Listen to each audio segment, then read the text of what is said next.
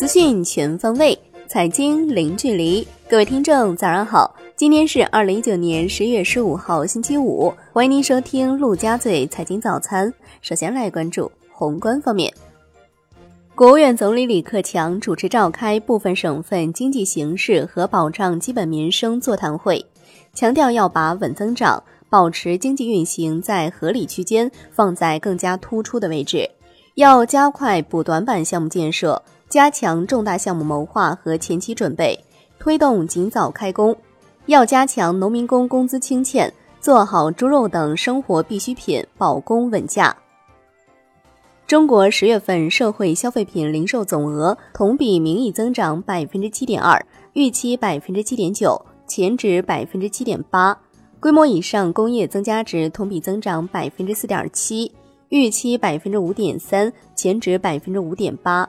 一到十月，固定资产投资不含农户同比增长百分之五点二，预期百分之五点四，前值百分之五点四。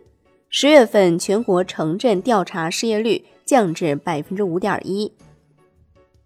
商务部的消息，取消加征关税幅度，应当充分体现中美第一阶段协议的重要性。现在双方正就此进行深入讨论。来关注国内股市，上证指数收涨百分之零点一六，深成指涨百分之零点六一，创业板指涨百分之零点六四，万德全 A 涨百分之零点四。两市成交近三千九百亿元，北向资金净流入十二点一一亿元。香港恒生指数收跌百分之零点九三，国际指数跌百分之零点八七，红筹指数跌百分之零点八七。腾讯控股跌百分之二点六九，因此前发布的业绩不及预期。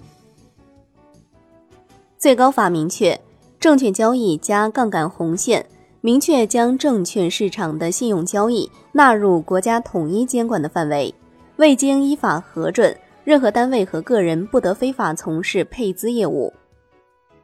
中证报报道，资深投行人士透露。交易所正在推进红筹公司境内外两地上市事宜，以便利红筹股东自主选择股份流通地。证监会公告，京沪高铁、和远气体、天健科技、聚捷微先、英杰电器首发申请获通过。科创板上市委公告，博拉网络首发被否，创新激光首发获通过。北京市国企重组加快，北京一轻控股与龙达控股宣布实施合并重组。一轻控股旗下拥有上市公司大豪科技。金融方面，最高法正式发布《全国法院民商事审判工作会议纪要》，重点对公司纠纷、合同纠纷、担保纠纷、金融纠纷、破产纠纷等案件。审理中存在的争议问题，统一裁判思路。公安机关将对套路贷违法犯罪活动继续保持高压严打态势，对网络套路贷犯罪涉及的技术服务商、数据支撑服务商、支付服务商等进行全链条打击。中国银保监会已批准安联中国保险控股有限公司开业。成为首家获批开业的外资独资保险控股公司。楼市方面，中国一到十月房地产开发投资同比增长百分之十点三，增速比一到九月回落零点二个百分点。商品房销售面积同比增长百分之零点一，增速是今年以来首次由负转正。广州明确不再推出销售经济适用房。并将经济适用房保障对象纳入公共租赁住房保障范围。河北省霸州市住建局发布购房风险提示，否认霸州全面解除楼市限购的传闻。产业方面，海关总署、农业农村部公告，即日起解除对美国禽肉进口的限制，允许符合我国法律法规要求的美国禽肉进口。天津市武清区检察院公告，被告单位权健自然医学公司被告人舒玉辉等人涉嫌组织领导传销活动等罪案，由天津市武清区检方依法提起公诉。海外方面，美联储主席鲍威尔重申，对美国经济的基本预期依然良好。美联储对经济前景的预期仍然是经济持续温和增长。在低利率环境下，美联储的降息空间更小。来关注国际股市，美国三大股指基本收平，标普五百指数再创收盘新高，思科大跌逾百分之七，领跌道指；新浪、迅雷双双跌逾百分之十八，微博跌百分之十七点七，因财报表现不及预期。截至收盘，道指跌百分之零点零一，标普五百指数涨百分之零点零八，纳指跌百分之零点零四。